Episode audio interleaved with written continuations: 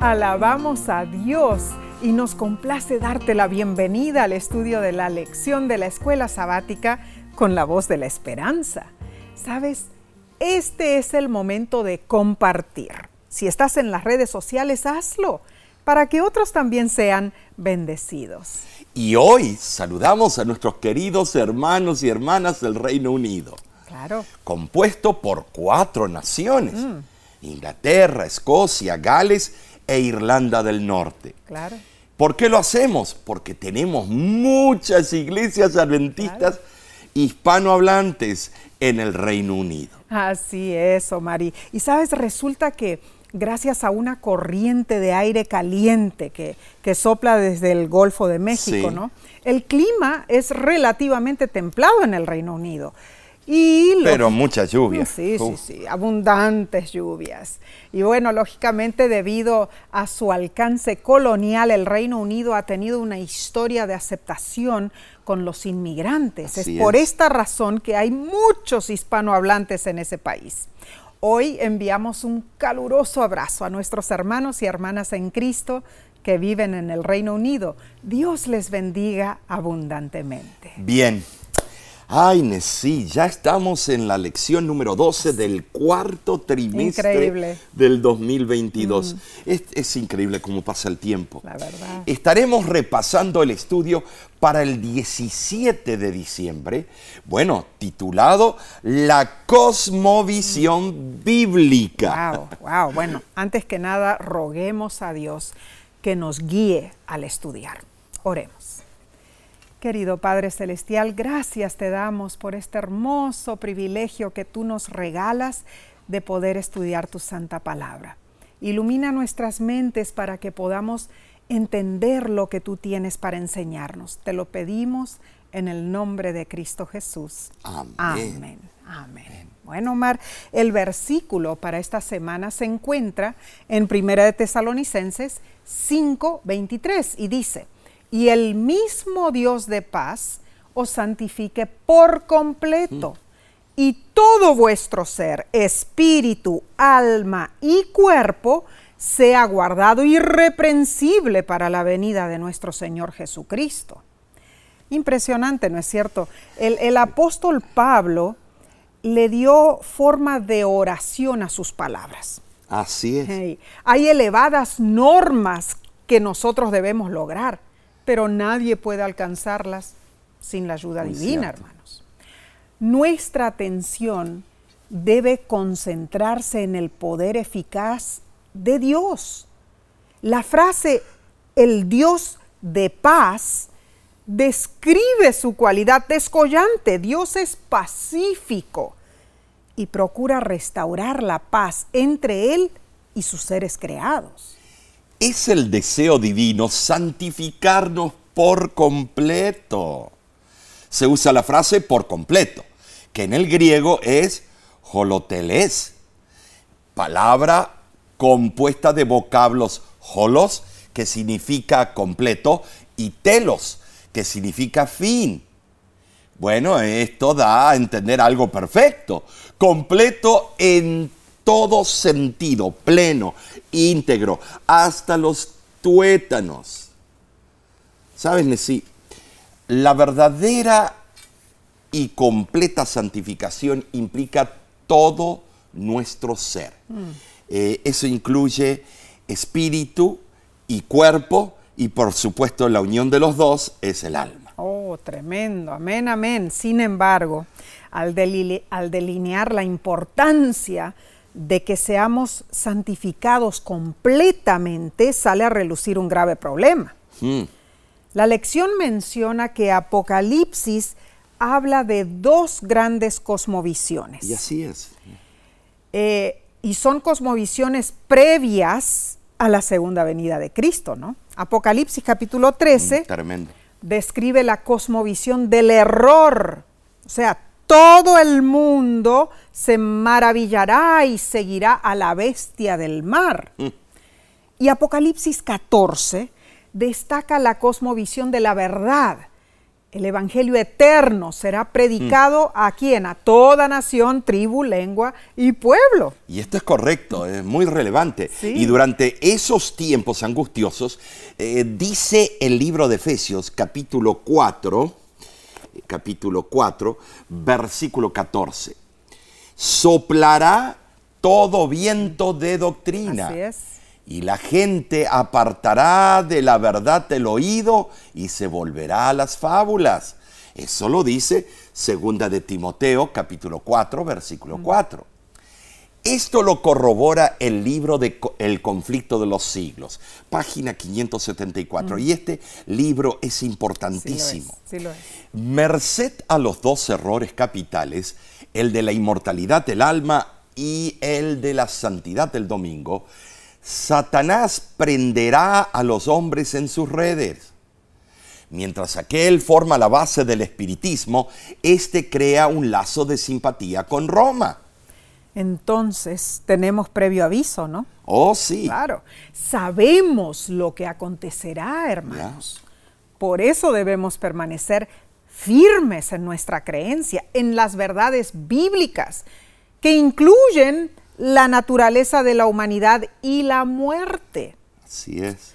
Y como dice el apóstol Pablo en nuestro versículo de memoria, debemos rogar a Dios que nos santifique por completo y buscar ser guiados por el Espíritu Santo. ¿Para qué? Para estar listos para la gloriosa venida de Cristo. Ay, amén por esto. Desde la perspectiva teológica, creemos que fuimos creados a la imagen de Dios.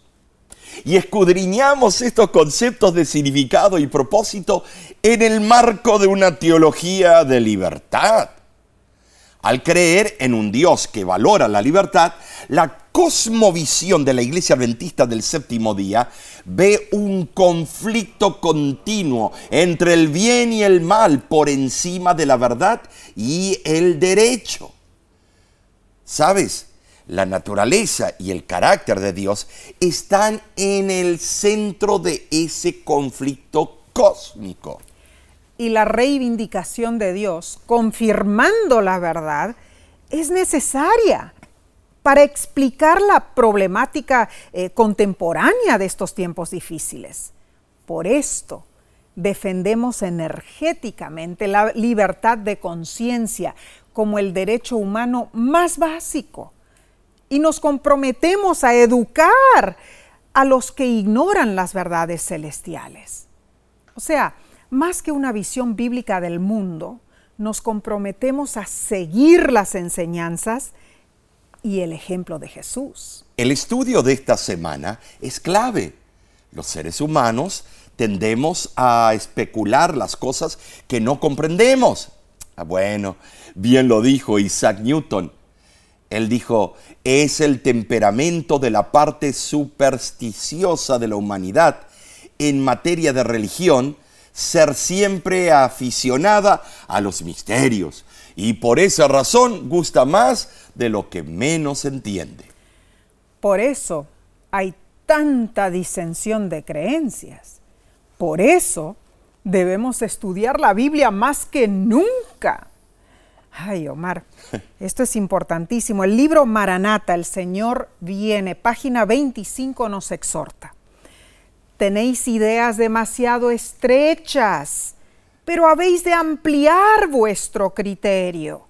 No debéis poner vuestra luz debajo de un almud ni debajo de la cama, sino en el candelero, para que alumbre a todos los de la casa. Vuestra casa es el mundo. Tremendo concepto, Estudiemos, tremendo. hermanos, estudiemos, empapémonos de las es. verdades bíblicas para que no seamos arrastrados por las corrientes del enemigo. Bien, analicemos entonces la lección del domingo 11 de diciembre. Se titula El modelo de Jesús. Jesús fue un ser humano perfecto. Amén. Y su crecimiento incluyó cuatro esferas básicas. Bueno, para ello leamos Lucas capítulo 2, versículo 52. Y Jesús crecía en sabiduría, mentalmente y en estatura físicamente, y en gracia para con Dios espiritualmente y los hombres socialmente. El libro de educación, página 11, describe lo siguiente en sí. Los años de la niñez, adolescencia y juventud de Cristo fueron años de un desarrollo armonioso de sus facultades físicas, mentales y espirituales. Bueno, hermosa descripción. Es que Jesús aspiraba a alcanzar una meta, reflejar perfectamente el carácter de su Padre Celestial. En Jesús estaba la humanidad perfecta, restaurada a la imagen de Dios. Notemos que el breve ministerio de tres años y medio de Jesús fue precedido por 30 años de constante preparación. Tremendo. Interesante porque en las fuentes apócrifas de los evangelios de la infancia existen textos que cuentan leyendas de la niñez y de la juventud de Jesús y lo describen como un niño soberbio y de mal genio, alguien que obraba prodigios con ostensible fanfarronería. Pero esos escritos de los primeros siglos de la era cristiana son diametralmente opuestos a la sencilla dignidad y hermosura del relato bíblico. Leo la descripción de la niñez de Jesús encontrada en el libro Cristo nuestro Salvador, página 21. Su mente era despejada y activa. Era perspicaz y daba pruebas de sabiduría y conocimientos superiores a los de su edad. Sin embargo, su conducta era sencilla e infantil y crecía en inteligencia y en estatura como otros niños. Pero Jesús no se asemejaba en todo a los demás niños. Siempre demostraba mansedumbre y humilde abnegación. Sus manos estaban siempre listas para servir a los demás. Era paciente y siempre decía la verdad firme como la roca en asuntos de rectitud. Jamás dejó de ser amable y cortés para con todos. En la Biblia vemos Jesús crecía en sabiduría. En el griego es Sofía, que significa sabiduría, entendimiento o prudencia. En esta palabra están comprendidas las capacidades mentales más elevadas es la excelencia mental en su sentido más noble.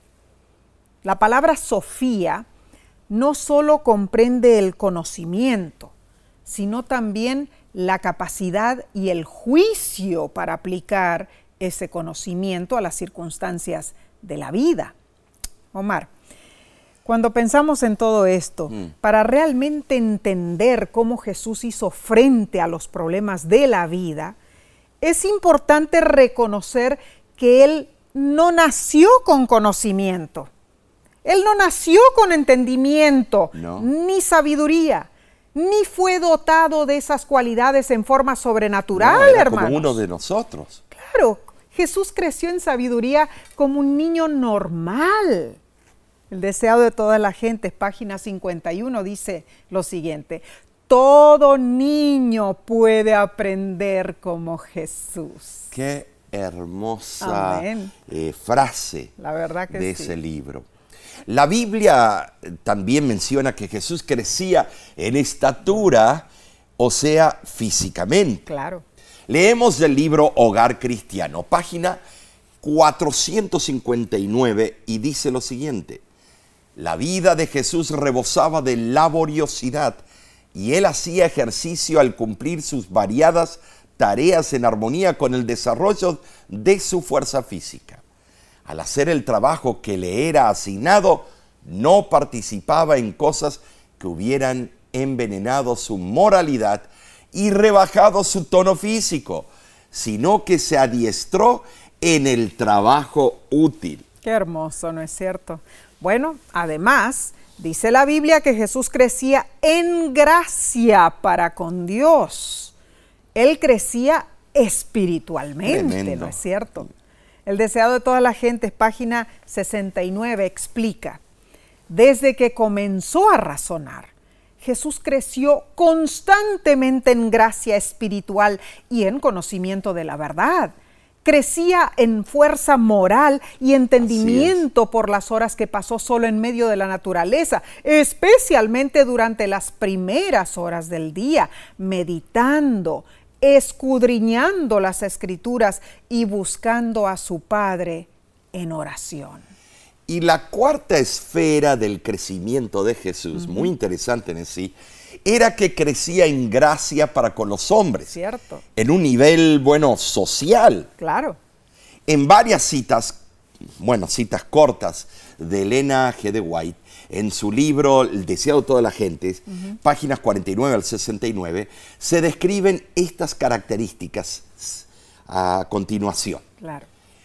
Concerniente a su personalidad, Jesús se distinguía por su carácter amable, Amén.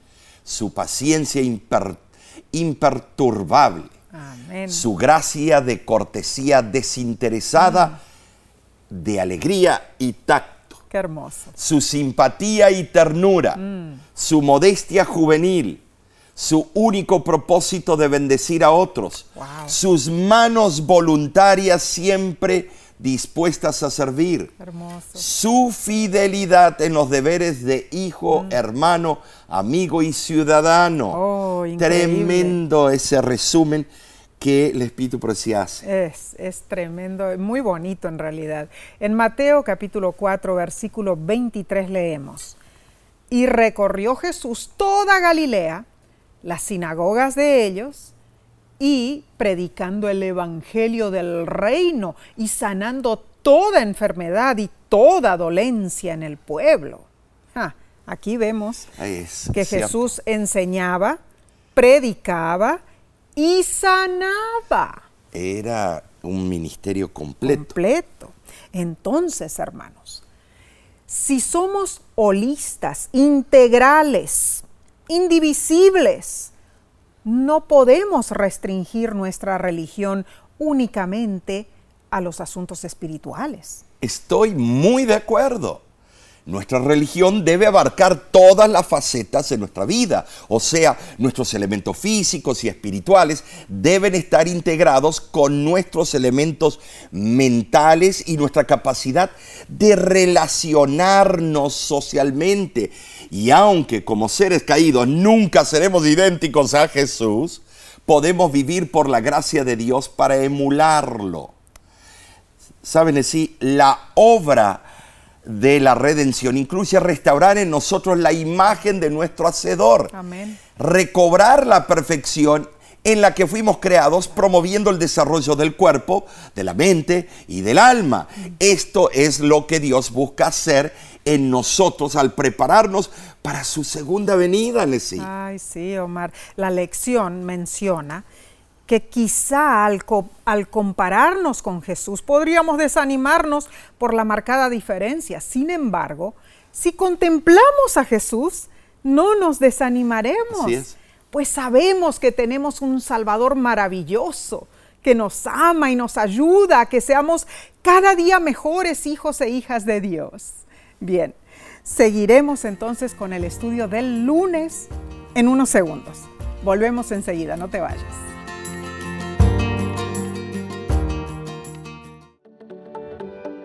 En nuestra aplicación puedes encontrar más contenido como este que te ayudará en tu vida espiritual.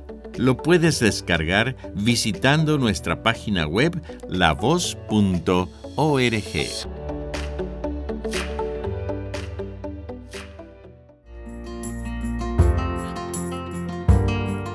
Nos gozamos con este bello estudio de la palabra de Dios. es, sí. Pasemos a la lección del lunes 12 de diciembre titulada El cuerpo como templo. Esto es muy importante para todos. El autor de la lección comenta acertadamente que la teoría dualista de un cuerpo mortal con, una, con un alma inmortal ha generado varias teorías sobre el cuerpo humano. Por ejemplo, para los antiguos filósofos griegos, el cuerpo humano era la prisión del alma, que era liberada por la muerte. Haciendo eco a este concepto pagano, muchos cristianos hoy creen que el cuerpo es la morada temporal del alma inmortal y que ésta se reintegrará con el cuerpo en la resurrección. En marcado contraste, los panteístas aseguran que el cuerpo humano es divino. Oh. Creen que Dios y el universo son uno y lo mismo. Para ellos, todas las cosas son Dios. Mm. Y el cuerpo humano es parte de la única sustancia divina integral y universal. Wow siendo que estamos rodeados de teorías contradictorias mm. sobre este tema, debemos mantenernos firmes en la Biblia, eh, porque la Biblia enseña sobre la naturaleza de la humanidad. Claro que sí, Omar. Y en Primera de Corintios capítulo 6, versículos 19 al 20, vemos que nuestro cuerpo es templo de Dios y dice, ¿O ignoráis que vuestro cuerpo es templo del Espíritu Santo, el cual está en vosotros, el cual tenéis de Dios, y que no sois vuestros, porque habéis sido comprados por precio?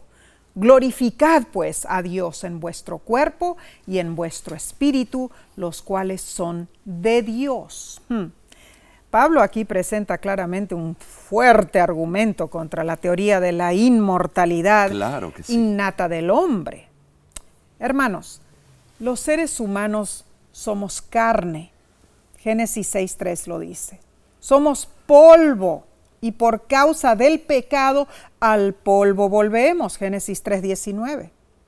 Este axioma significa que somos frágiles, somos mortales. Pero Pablo nos anima, pues asegura que nuestros cuerpos son santuarios eh, sagrados del Espíritu Santo y debemos glorificar a Dios en nuestro cuerpo. El hombre no es dueño de sí mismo, no tiene derecho a usar sus facultades de acuerdo con los deseos e impulsos de, bueno, de su propio cuerpo pervertido. ¿Sabes, sí? Somos propiedad de Dios por creación y redención. Amén. Es imperativo que vivamos mental, física y espiritualmente como Dios ordena para la gloria del nombre divino. Y no para la complacencia de los deseos carnales. Y así debe ser. Al arrepentirnos de nuestros pecados y convertirnos al Señor, nos volvemos dependientes voluntarios de Jesucristo y vivimos para complacer a nuestro Maestro, nuestro Salvador y Redentor. Mm. Dios ha asignado a la raza humana un valor muy alto. Lo comprobamos al ver el precio infinito que pagó por nuestra redención. Gloria a Dios. Alabado sea el Señor. Vamos a ejemplificarlo con una historia, Omar. Se cuenta que un hombre muy humilde vivía en una choza que daba al mar. Mm. Y lo que más le gustaba al hombre era navegar.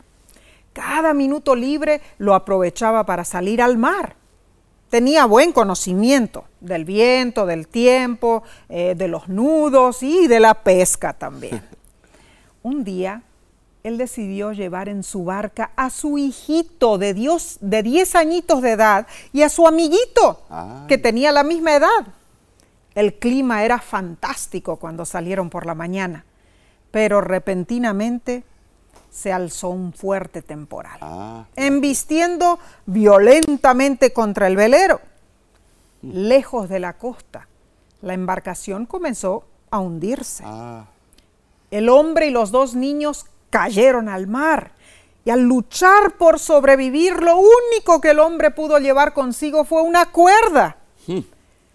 Una ola lo arrastró hacia un salvavidas eh, eh, y allí él logró sostenerse a la distancia, dice que él pudo ver que los niños iban a la, a la deriva. Qué desesperación. Y que la fuerza del mar los alejaba de él.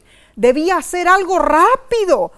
Pero Omar, él se dio cuenta que con la cuerda solamente podría salvar a uno de los niños. Ahora, el hombre sabía que su hijo conocía a Jesús. Mm.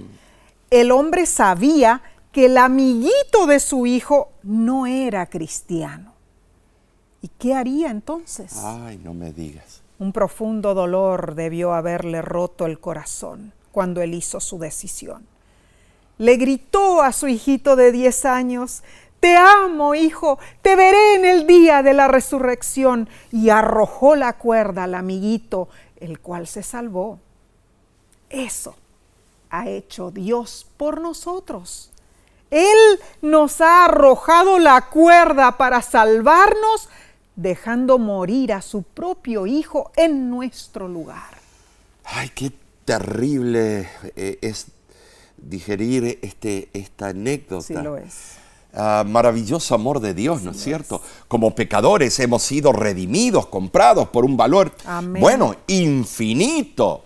Lamentablemente, aunque fuimos creados en un principio a imagen de Dios, esa imagen fue estropeada por el pecado.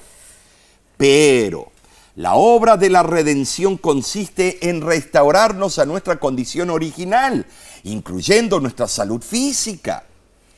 Esa restauración es un proceso que dura toda una vida y solo se completará en la segunda venida de Cristo cuando esto corruptible, bueno, se vista de incorrupción y esto mortal se vista de inmortalidad. Amén y amén. Entonces, si reconocemos que como seres humanos somos una entidad indivisible y que la religión abarca todos los aspectos de nuestra vida, debemos considerar nuestra salud física como un deber religioso. Ay, Omar, debemos guiarnos por el principio inspirado de 1 Corintios capítulo Así 10, es. versículo 31, donde dice, si pues coméis o bebéis o hacéis otra cosa, hacedlo todo para la gloria de Dios. Tristemente todavía vivimos en un mundo donde las buenas personas pueden hacer lo mejor que puedan y sin embargo sufren las consecuencias de una naturaleza humana pecaminosa. O sea, enferman Oh, sí. y mueren. Sin embargo, hermanos, debemos confiar en Dios haciendo nuestro mejor esfuerzo y dejar los resultados en las manos del Señor. Bien, veamos lo que sigue en la lección del martes 13 de diciembre titulada La mente de Cristo. Algunos creen que al cambiar su entorno, su vida cambiará. Muchos hasta deciden mudarse de ciudad o de país para evadir los problemas que los rodean. Y es cierto, eh, definitivamente debemos evitar lugares y circunstancias que nos puedan hacer más vulnerables a la tentación. Claro. Pero nuestro problema con la tentación y el pecado solo puede resolverse mediante la transformación de nuestros propios corazones y mentes. O sea, la persona que evita o cambia su entorno encontrará nuevos problemas en el nuevo lugar porque su cabeza y su corazón le siguen. Y esto es muy cierto. Jesús mencionó la clave de esta cuestión cuando él dijo en Marcos 7, 21 y 22, porque de dentro del corazón de los hombres salen los malos pensamientos, los adulterios, las fornicaciones, los homicidios, los hurtos, las avaricias, las maldades, el engaño, la lascivia, la envidia, la maledicencia, la soberbia, la insensatez. Esto significa que nuestras mentes necesitan ser transformadas para que nuestro comportamiento cambie. Ahora, ¿qué significa tener la mente de Cristo? Para mí es tener compatibilidad de carácter con Él. Siempre tendremos naturalezas pecaminosas hasta que Jesús regrese en las nubes de los cielos. Pero si estamos en Cristo, estamos completamente cubiertos por su justicia. Y aunque todavía no somos perfectos, ya somos considerados perfectos en Él. Filipenses capítulo 3, versículo 12 al 15 así lo afirma. La sierva del Señor añade en Mensajes Selectos, tomo 1, página 337. Cuando estamos unidos a Cristo, tenemos la mente de Cristo. La pureza y el amor eh, brillan en el carácter, la mansedumbre y la verdad gobiernan la vida. La misma expresión del semblante es cambiada. Cristo que mora en el alma ejerce un poder transformador y el aspecto exterior del, da testimonio de la paz y el gozo que reinan en lo interior. En la Biblia hebrea se subraya la noción del corazón en muchos versículos. Dios declara que Él transformará los corazones humanos de acuerdo a sus enseñanzas, su gracia y su espíritu. Jeremías 31, 33 dice, daré mi ley en su mente y la escribiré en su corazón, y yo seré a ellos por Dios y ellos me serán por pueblo. Claramente, la Biblia eh, explica que el corazón representa más que un simple órgano físico que bombea sangre. El corazón simboliza un depositario de las emociones, un lugar donde hacemos decisiones, donde sentimos y donde pensamos. Eso representa nuestra vida interior, la existencia profunda de nuestros motivos, metas y deseos. Entendamos que los autores de los libros bíblicos explicaban sus escritos de acuerdo a las creencias enraizadas en sus culturas. En las civilizaciones antiguas se creía que el corazón tenía responsabilidades muy serias, además de las físicas. ¿Sabes, sí?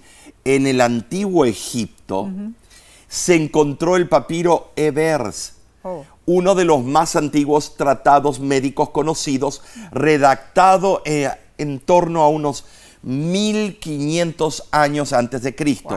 Y contiene un tratado del corazón, mm. donde dice que este órgano residía la inteligencia, la conciencia y moral y el pensamiento. Pero en el siglo IV antes de Cristo, Aristóteles estableció en la idea griega que era el corazón y no el cerebro el que ocupa el centro rector de las sensaciones y los movimientos. Tremendo. Tremendo. No fue hasta el siglo XVII uh. que un médico inglés, William Harvey, describió de forma correcta ah. la circulación y las propiedades de la sangre. Increíble. Eh, distribuida por todo el cuerpo a través del bombeo del corazón. Eh, es interesante cómo fue evolucionando la creencia en eso. Tremendo, en verdad. Eh, pero como lo has explicado, Omar, los escritores de la Biblia fueron seres humanos. Así es. Inspirados por Dios.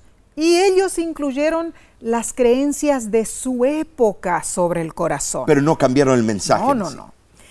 Eh, eh, por eso ellos le dieron eh, un significado especial en cuanto a nuestros sentimientos y emociones. La verdad es que lo que pensamos y lo que sentimos traen consecuencias, para bien o para mal. Elena de White, en su libro Fe y Obras, página 89, nos dice, la verdadera santificación es nada más y nada menos que amar a Dios con todo el corazón, caminar en sus mandamientos y estatutos sin mácula. La santificación no es una emoción, sino un principio de origen celestial que pone todas las pasiones y todos los deseos bajo el control del Espíritu de Dios. Y esta obra es realizada por medio de nuestro Señor y Salvador. Pearl Buck, autora de la literatura de los Estados Unidos, escribió algo interesante y al punto. No puedes obligarte a sentir algo que no sientes, pero puedes obligarte a hacer el bien a pesar de lo que sientes.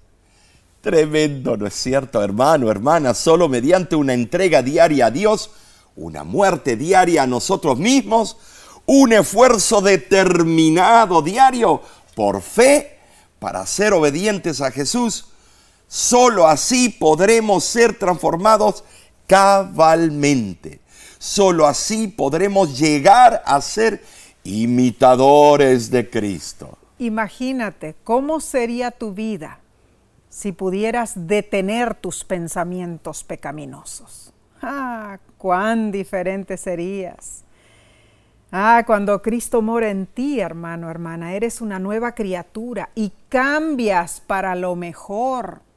Omar, cuando estamos en Cristo, ya no nos nacen los antiguos deseos. Amén por eso. Ya no nos gusta lo que antes nos complacía, porque para gloria de Dios, la perfección de nuestro carácter es el blanco y el propósito de nuestra vida. Recuerda, Jesús es tu ayudador. Amén. Debes vencer en Él y mediante Él. Así es. Que Dios te ayude a ser un fiel hijo de Dios, hermano, hermana. Que tu mente esté conectada con la mente de Cristo. ¿Y cómo lo logramos, Omar? Estar conectado es que tenemos que contemplarlo a Él mm. y tener una relación personal. Todos los días. Todos los días. Claro que sí. Eh, como tenemos con nuestra esposa, nuestros hijos. Él es parte de nuestra familia y debe ser respetado como el rey de nuestra familia, como el autor de la sabiduría y que nos va a encaminar a puerto seguro. Gloria a Dios. Estos son consejos certeros importantísimos para nuestra salvación. Bien, continuaremos con el estudio del miércoles en unos segundos. Volvemos enseguida.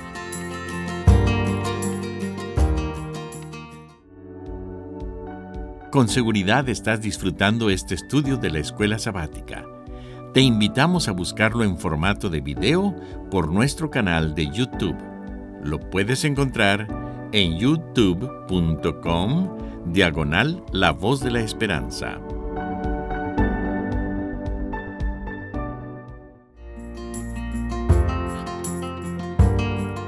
Gracias por acompañarnos en este bendecido estudio de la lección.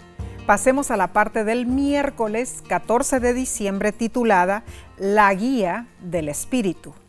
El Espíritu Santo es el agente poderoso de Dios, que derrama el amor divino en todos nuestros corazones. Amén. El Espíritu Santo nos lleva a una verdadera experiencia salvífica en sí. Gloria a Dios. Nos guía a toda verdad mm. y nos capacita para cumplir la misión del Evangelio. Sí. Bueno, debido a que el Espíritu Santo es aquel que contrarresta la obra degenerativa de nuestro enemigo, Satanás, no nos debe sorprender que el enemigo trate por todos los medios posibles de distorsionar nuestra comprensión de la naturaleza y la obra del Espíritu Santo. Mientras algunos niegan su personalidad, otros enfatizan los dones del Espíritu Santo sobre su poder transformador. Cuando puedas, te invitamos a leer Hechos capítulo 8, versículos del 4 al 24. Allí podrás notar cómo Simón el mago trató de comprar los dones del Espíritu Santo. Resulta que Simón el mago eh, vio que sus compañeros estaban siendo dotados de facultades más grandes que las que él tenía. Y aunque él no poseía el Espíritu Santo, él deseaba el poder que recibiría de él. Por lo tanto, les ofreció dinero a Pedro y a Juan, esperando poder comprar lo que no había recibido gratuitamente. Ay, Omar, e, e, esta actitud, esta conducta de Simón el Mago reveló las fallas de su fe puso al descubierto los motivos que lo dominaban a claro, él, lógicamente. Eh, es cierto, su ofrecimiento de dinero dio hincapié a una serie de mm. errores eclesiásticos y teológicos. Claro. Pero también, ¿por qué lo bautizó mm. eh, Felipe? Bueno, eso es una de las tantas preguntas. Hoy día, a cualquier intento de comprar un poder de orden espiritual, se lo denomina simonía, Simonía. un desorden. Simón el mago reveló plenamente su carácter. Así fue. No deseaba tener el Espíritu Santo como un don espiritual, un préstamo de Dios para sellar su bautismo, sino para poder usar el poder de ese Espíritu para dominar a otros. ¿Sabes? Él quería el poder externo sin haber experimentado el cambio interno que justificara la posesión de tal don. Y el apóstol Pedro expresó su disgusto por la oferta de Simón. Explicó que Simón, si Simón el mago no cambiaba, sería destruido. Ahora, ahora notemos esto, hermanos. Pedro nunca consideró que ya no había más esperanza para Simón. No, no, no, no.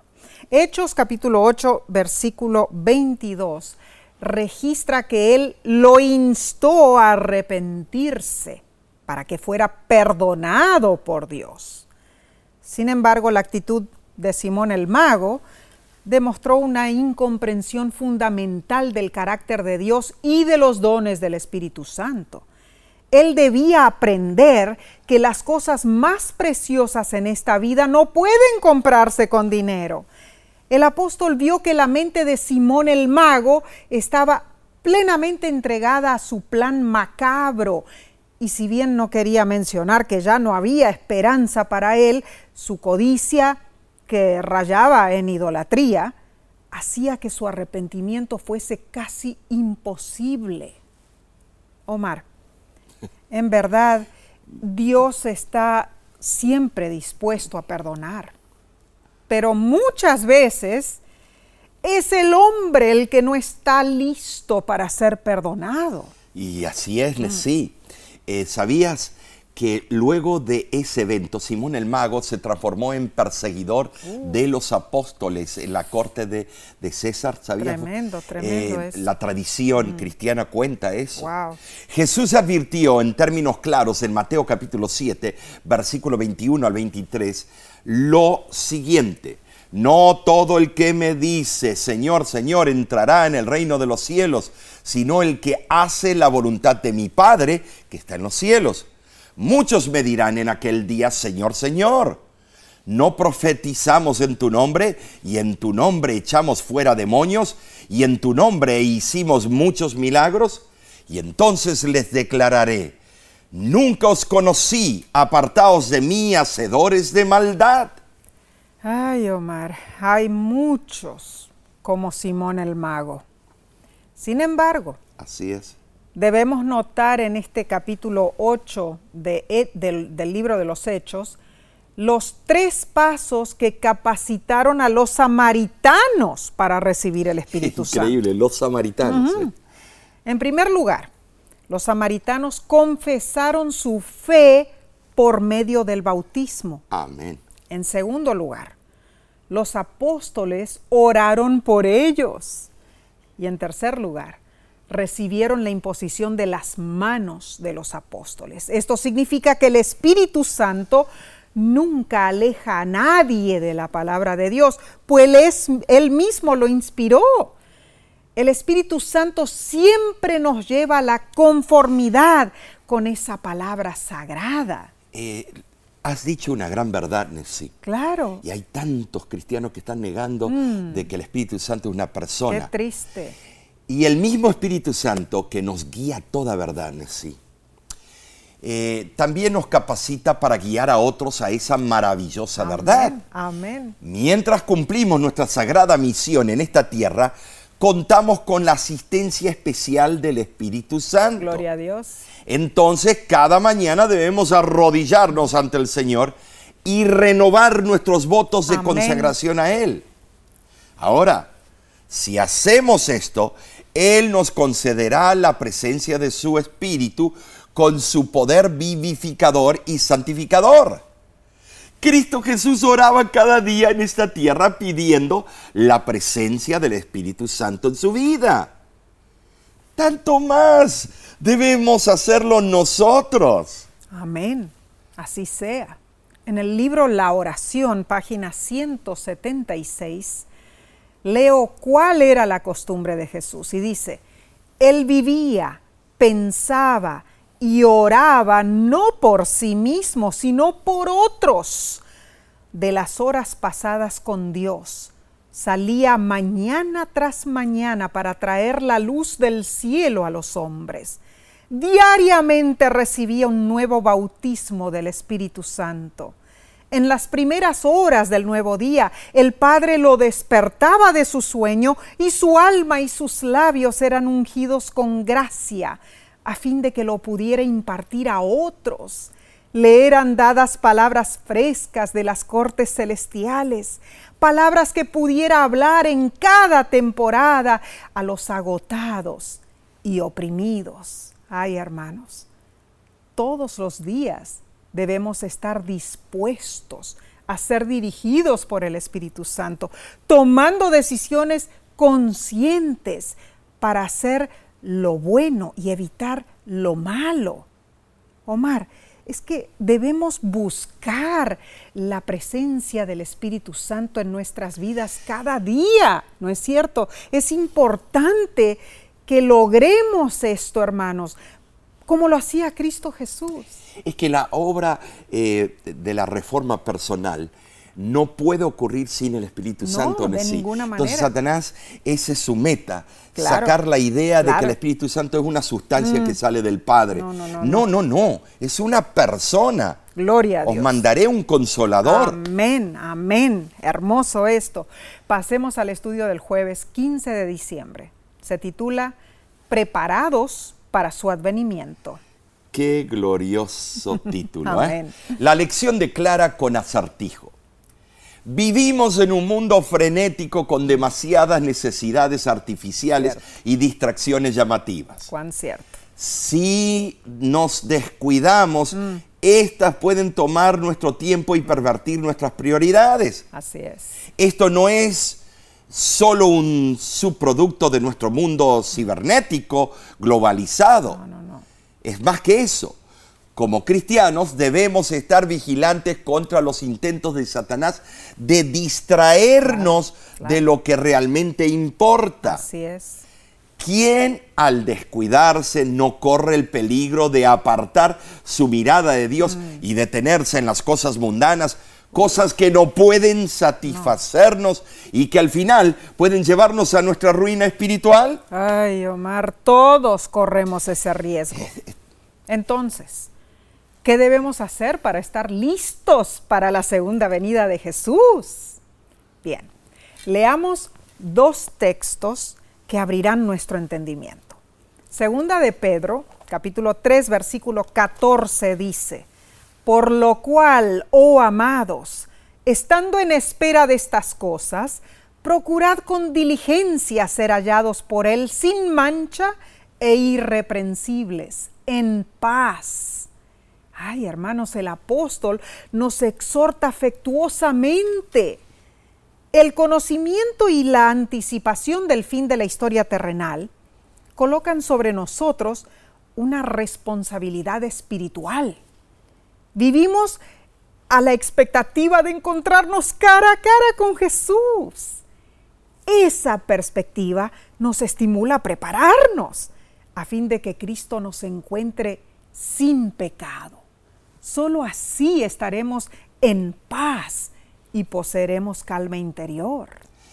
Leamos también Primera de Juan, capítulo 3, versículos del 1 al 3, que dice así, mirad cuál amor nos ha dado el Padre para que seamos llamados hijos de Dios.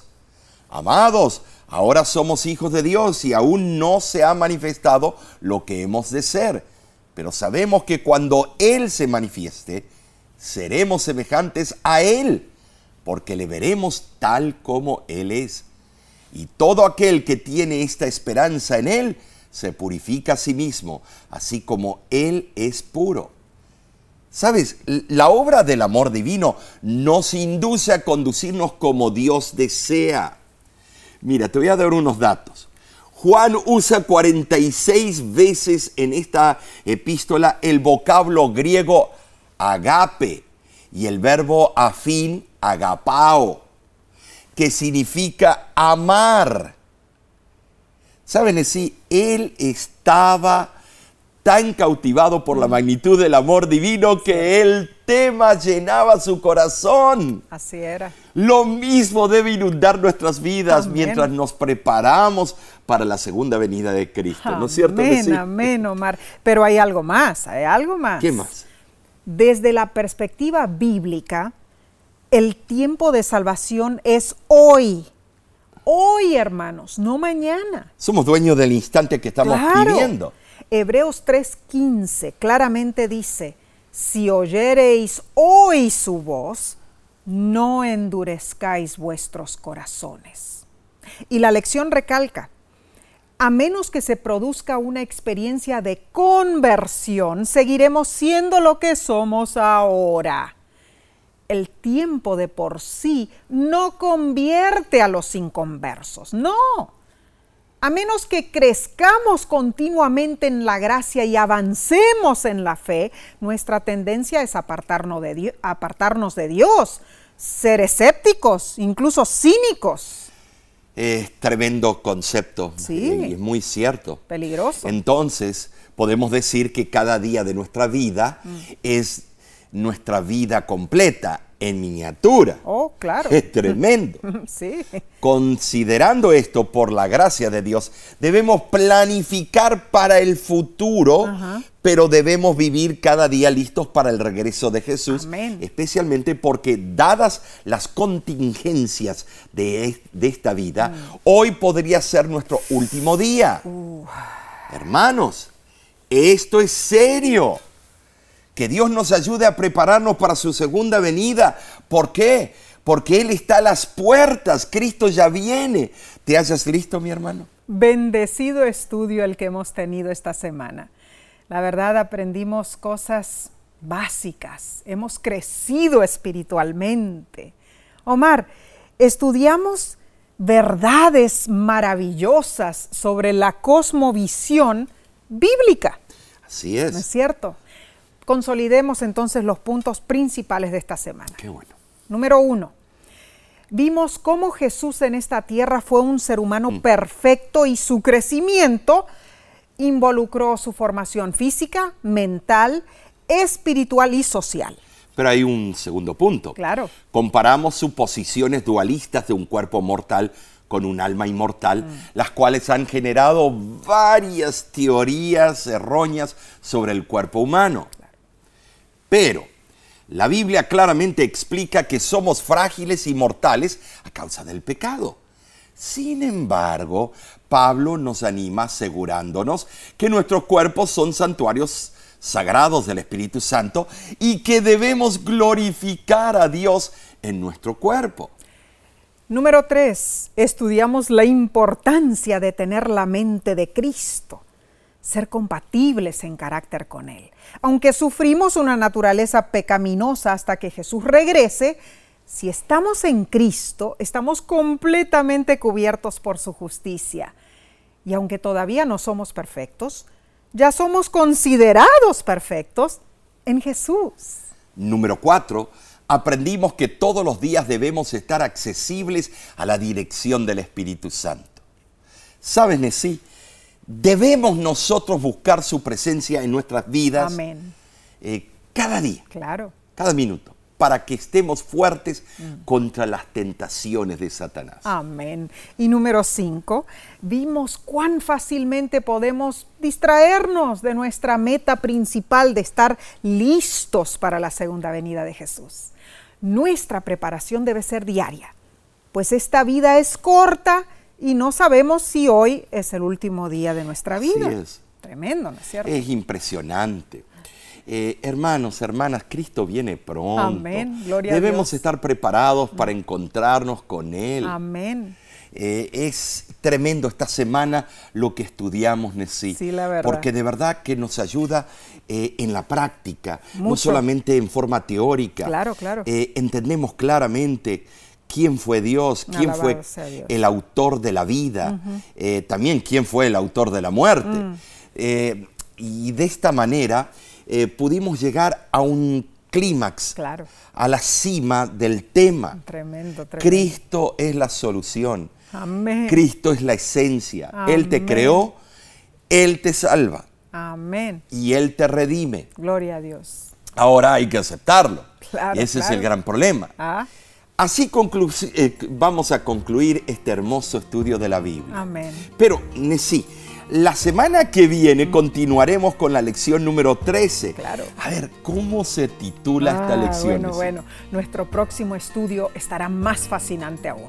Lleva por título El proceso del juicio. Ah, Veremos detalles reveladores sobre el juicio de Dios.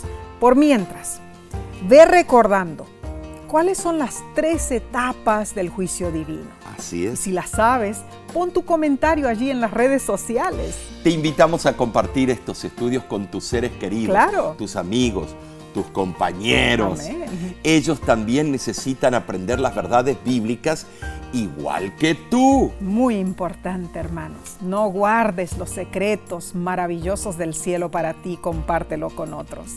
De nuestra parte, estamos infinitamente agradecidos por tu compañía y nos veremos en el próximo estudio.